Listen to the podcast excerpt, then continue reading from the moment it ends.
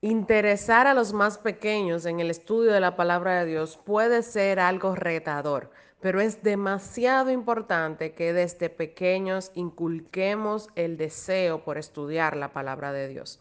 Así que te voy a dar tres consejos para que introduzcas a tus pequeños en el estudio de la Biblia. Primero, debes de ser muy expresivo. Dígase, los niños son muy relacionados con emociones, sentimientos, así que debes de ser lo más expresivo posible al momento de contar o narrar una historia bíblica.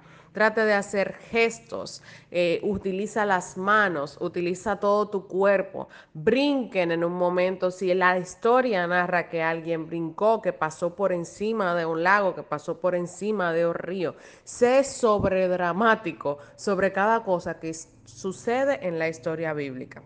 Segundo, el lenguaje verbal debe ser lo más sencillo y llano posible. No uses palabras extravagantes. Es más, te recomiendo que prefieras lecciones de la traducción actuales, de traducciones recientes, para que así sea más comprensivo para los pequeños lo que les estás narrando. Y tercero, involúcralos en las historias. Los niños son muy creativos y usan mucho la imaginación, así que trata de hacerlos parte de la historia bíblica diciendo, ¿y qué pasas? ¿Qué crees que pasaría? Hazles preguntas que los hagan sentirse partícipes de lo que está sucediendo en la historia bíblica.